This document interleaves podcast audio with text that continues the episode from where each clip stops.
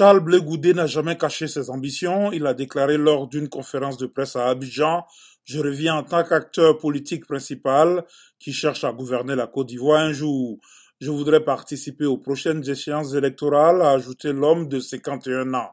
Surnommé le général de la rue pour sa capacité à rassembler les foules, Blé Goudé est rentré fin novembre après plus de huit ans à la CPI. Laurent Gbagbo et lui ont été acquittés en mars 2021.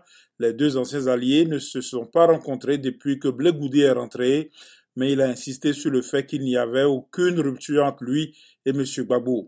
Le président Alassane Ouattara a gracié l'année dernière son prédécesseur Laurent Gbagbo et son bureau a approuvé le retour de Blé Goudé.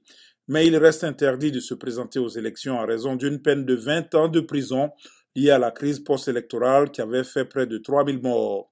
Je veux que la peine de 20 ans de prison à mon encontre soit annulée, a déclaré Blé ajoutant Je ne sais pas quel rôle je jouerai en 2025, je respecte la loi. La Côte d'Ivoire doit tenir une élection présidentielle en 2025.